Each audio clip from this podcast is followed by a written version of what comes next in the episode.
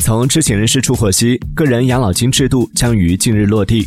据了解，个人养老金由个人自愿参加，市场化运营。个人养老金实行个人账户制度，缴费完全由参加人个人承担，实行完全积累。个人养老金账户是参加个人养老金制度、享受税收优惠政策的基础。知情人士透露，每人每年缴纳个人养老金的上限可能为一万两千元。